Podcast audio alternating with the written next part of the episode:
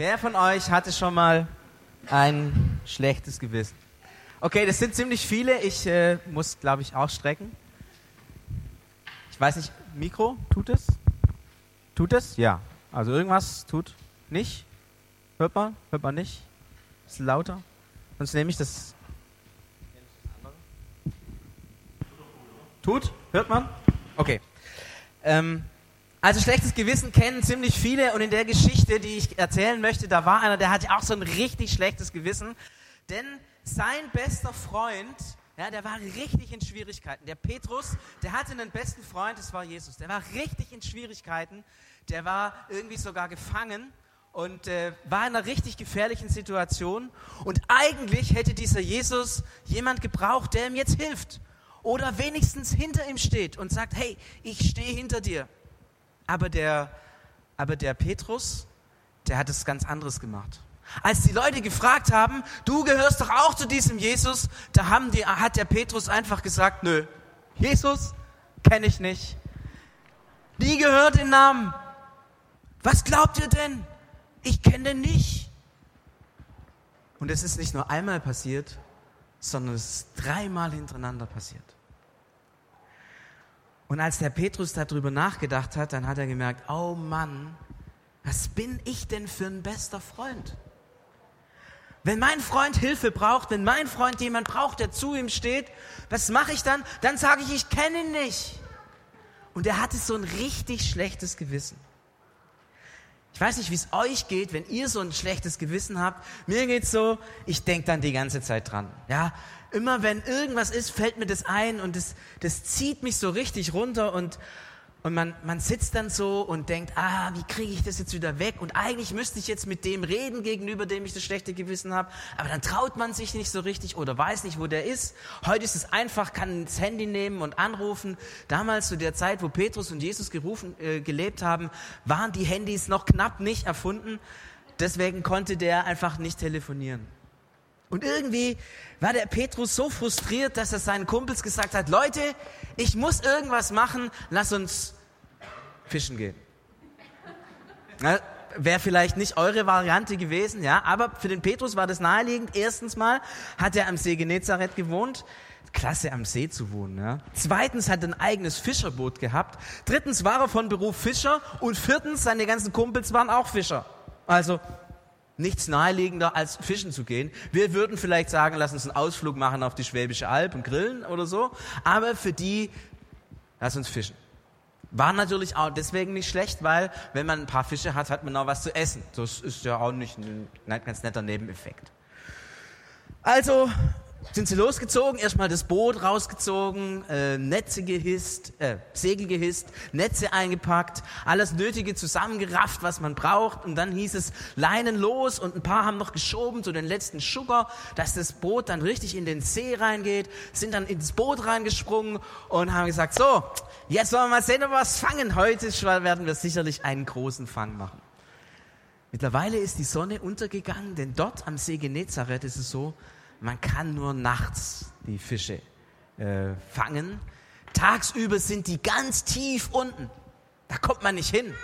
Aber nachts, da, da kommen die Fische hoch und äh, schwimmen an der Oberfläche und da kann man sie mit dem Netz gut fangen. Ha, das gibt sicherlich einen tollen Fang. Äh, und ich sage euch, nach der Hitze des Tages auf dem Boot sitzen und arbeiten und ab und zu mal ins Wasser hüpfen und so, absolut top. Und dann haben sie ihre Netze reingeworfen. Ihr kennt es ja, ja, also immer drei, vier Leute und dann eins, zwei und drei. Und dann fliegt das Netz. Und dann muss man ein Weilchen warten, so fünf Minuten, zehn Minuten. Haben alle ganz genau auf ihre Uhren geguckt, dass sie auch lang genug warten? Nein, hatten ja noch keine Uhr, mussten so ungefähr schätzen. Und dann musste man ganz langsam das Netz wieder einziehen. Man durfte das nicht so ruckartig machen, weil sonst hauen die Fische gleich wieder ab. Und dann haben sie so ganz langsam ihr Netz eingezogen und noch ein Stück und noch ein Stück und noch ein Stück. Nichts drin. Ah, okay, kann ja mal passieren. Okay, alles Netz wieder eingezogen, dann wieder richtig sortiert, das muss man ja wieder richtig hinlegen, war richtig Arbeit. Und dann wieder, ihr kennt es ja mittlerweile, macht mal mit so. Also, eins, zwei und drei. Ja, ihr seid schon richtig gute Fischer hier. Also ich könnte der Petrus schon fast anstellen. Und äh, das Netz flog, optimale Flugbahn, schön weit rausgeflogen. Und äh, dann wieder zehn Minuten auf die nicht vorhandene Uhr gucken. Und dann ganz langsam wieder, jetzt helft ihr mir mal mit, das Netz so ganz langsam vorsichtig wieder einzuziehen. Ja, ja, so. Äh, sieht man gleich, wieder nichts drin. Okay, naja, zwei. Aber wie heißt es so schön? Aller guten Dinge sind drei. Also, Netz wieder eingeholt, äh, wieder schön sortiert, so, und wir starten wieder. Eins, zwei, drei. Netz fliegt, optimale Flugbahn. Ah, diesmal wird's was werden. Haha, die freuen sich schon auf das, auf das leckere Frühstück mit ihren selbstgefangenen Fischen. Äh, sie das Netz wieder einholen. Ihr ahnt es schon. Ganz vorsichtig ziehen sie das Netz rein. Wieder nichts drin. Mittlerweile waren sie schon fast eine Stunde beschäftigt und haben nichts gefangen. Keinen einzigen Fisch. Nicht mal irgendwie so ein Mini-Fisch. Nichts. Aber der Petrus und die, die anderen, die waren waren ja Fischer so und die wussten, wie man mit Frust umgeht. Und dann haben sie also weitergemacht. Nochmal reingeworfen. Nochmal. Nochmal. Am Ende waren es vielleicht 10 oder 15 Mal, wo die das Netz reingeworfen haben. War mittlerweile schon fast morgen. Nichts. Kennt jemand Frust? Wer war schon mal frustriert? Okay, ich frage auch nicht über was, aber könnte ja peinlich werden, ja. Aber die waren echt, also der Petrus, der saß da in seinem Boot und hat gedacht, so ein Mist, jetzt habe ich gedacht, ich krieg dieses schlechte Gewissen aus meinem, aus meinem Kopf, aus meinem Herzen raus. Und dann kommt noch oben drauf der ganze Frust, dass wir nichts fangen. Und während, während er das so vor sich hin denkt und denkt, ach, hätte ich doch das Ganze gelassen und hat doch alles keinen Sinn. Und er wollte gerade so seine, seine Mitfischer da angiften, das kennt ihr ja, ja, wenn man schlechtes Gewissen hat und Frust, dann ist man so richtig glänzender Laune. Und ist, äh, wenn dann jemand kommt und mit einem arbeitet, ja, dann, dann ist man so nett zu dem und freundlich und strahlt. Nein, also der Petrus, der musste sich richtig beherrschen, dass der nicht gesagt hat, du hast das Netz falsch reingeschmissen und du hast uns an die falsche Stelle im See gefahren, der war so richtig stinkig. Und plötzlich schreit jemand vom Ufer, gerade war die Sonne so am Aufgehen, schreit jemand so vom Ufer, hey, hallo, habt ihr was zu essen?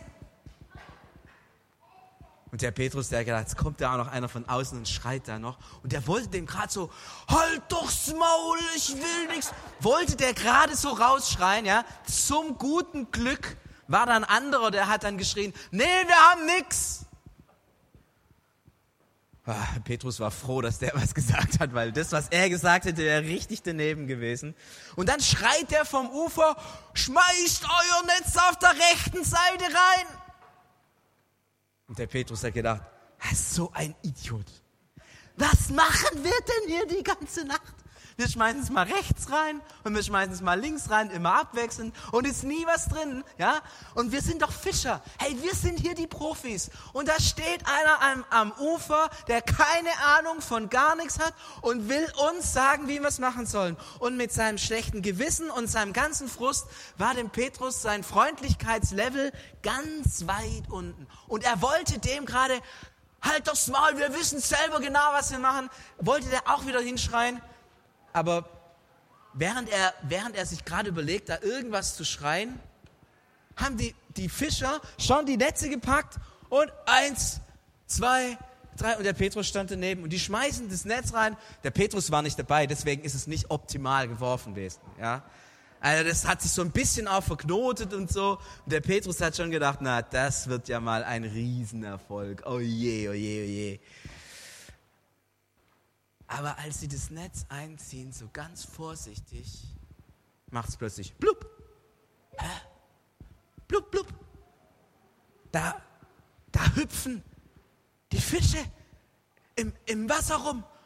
Und als sie das Netz ganz vorsichtig einziehen, merken sie, es ist randvoll. Und der Petrus und der Johannes und die anderen, die ziehen und wuchten das irgendwie, irgendwie ran. Und dann plötzlich sagt der Johannes, hey Petrus, der Typ, der da geschrien hat, das war Jesus. Und der Petrus denkt, das ist die Chance. Ich kann mein schlechtes Gewissen loswerden. Wisst ihr, was der macht? Der lässt das Netz einfach los. Die anderen denken, hey, der spinnt total. Äh, einer schnappt es gerade noch, sonst werden ihnen die ganzen Fische wieder abgehauen. Der lässt einfach das Netz los, dreht sich um und macht einen Köpfer vom Boot in den See rein und paddelt so schnell er kann zu dem Jesus, der da am Ufer steht. Aber die anderen, die waren auch nicht faul. Die haben gesagt, schnell, schnell, schnell, wir müssen zu Jesus. Ziehen schnell das Netz rein, sichern die Fische, paddeln mit ihrem Boot, hissen die Segel so schnell wie möglich auch zu diesem Jesus. Und als der Petrus da triefend nass aus dem See steigt und die anderen vom Boot an Land hüpfen, da sehen sie es. Richtig schön. Ein Kreis von Steinen. Und in der Mitte ein Feuer. Ein kleiner Rost. Und da liegen Fische drauf. Und daneben frisches Brot. Und Jesus steht daneben und sagt, ich habe gedacht, ihr habt Hunger. Wollt ihr nicht noch eure Fische holen? Der Petrus, der rennt so schnell er kann, zieht die Fische an Land und dann dann setzen sie sich. So im großen Kreis um dieses Lagerfeuer. Und Jesus nimmt so ein Brot, bricht es in der Mitte durch und sagt, nehmt und esst. Und wisst ihr, in dem Moment, wisst ihr, was da mit dem schlechten Gewissen passiert? Es verabschiedet sich. Es ist irgendwie weg. Weil der Petrus merkt, Jesus nimmt mich an. Ich bin willkommen. Ich sitze an einem schönen Lagerfeuer. Und Jesus hat mir was zu essen gemacht. Er hat mir Fische gebraten und er hat Brot für mich besorgt. Und die Jünger, die sitzen da und mampfen, schieben da Fisch in sich rein und frisches Brot. Und keiner redet was. Ist ganz still da. Aber nicht so still, weil es irgendwie komisch ist, sondern so still, weil es so ein Frieden ist.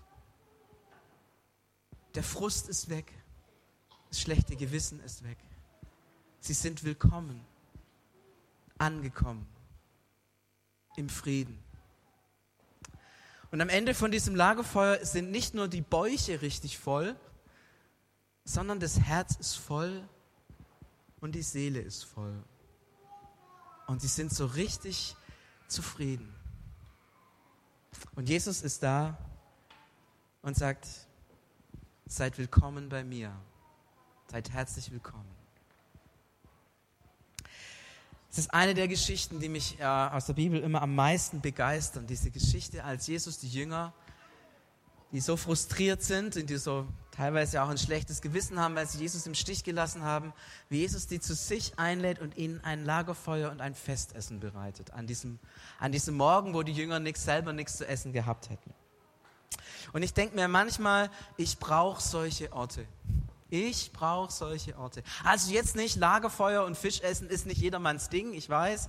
Äh, meine Frau zum Beispiel würde davon nichts essen, äh, weil sie keinen Fisch mag. Aber aber solche Orte meine ich jetzt, wo man einfach Frieden hat, wo man hinkommen kann und das Gefühl hat, hier bin ich willkommen mit meinem Frust, mit meinen Schwächen, mit meinem Versagen, mit dem, was ich kann und mit dem, was ich nicht kann, mit dem, dass ich was gefangen habe und was erreicht habe, in dem, in dem ich vieles nicht erreicht habe. Solche Orte, wo man einfach nur schlicht und ergreifend sein und ich glaube, das brauchen die Großen von uns, die Erwachsenen. Und ich glaube, das brauchen auch die Kleinen unter uns, die, unsere Kinder. Solche Orte. Und wenn eure Familie so ein Ort ist, wo sich das vielleicht nicht immer, aber ab und zu mal ereignet, dann seid ihr eine richtig tolle und gesegnete Familie. Ich glaube, dass es auch in der Kita immer wieder solche Momente gibt und dass sich sowas immer wieder ereignet. Da wird etwas sichtbar vom Segen Gottes. Ich glaube, dass auch Zeiten wie so ein Gottesdienst oder eine Gemeinde Möglichkeiten geben, genau das zu erfahren. Diesen Frieden, dieses Angenommensein.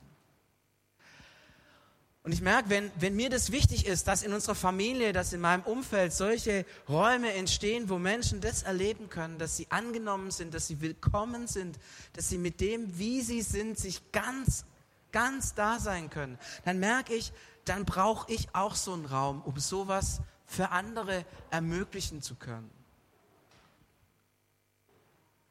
Und ich merke für mich, ich muss immer wieder mal bei diesem Jesus ans Lagerfeuer sitzen. Es ist für mich so etwas, was ich eigentlich immer wieder, ja fast täglich mache. Dass ich mich irgendwo in der Wohnung hinsetze, wenn es ruhiger geworden ist. Und es ist dann wie so ein ans Lagerfeuer sitzen. Wo Jesus zu mir sagt, du bist willkommen.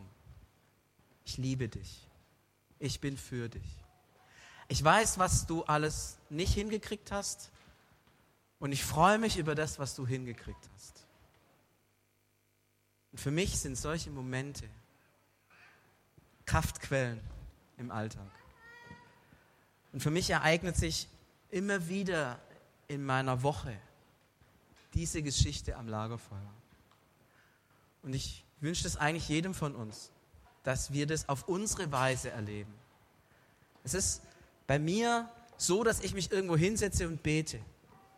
Vielleicht ist es bei euch irgendwie ganz anders. Vielleicht habt ihr da andere Wege, andere Formen. Aber ich wünsche es euch von Herzen, dass ihr diese Momente in eurem Alltag immer wieder habt. Dass ihr euch ans Lagerfeuer setzt und dass dort sich Frieden ereignet. Frieden, der sich ausbreitet und der Kraft hat.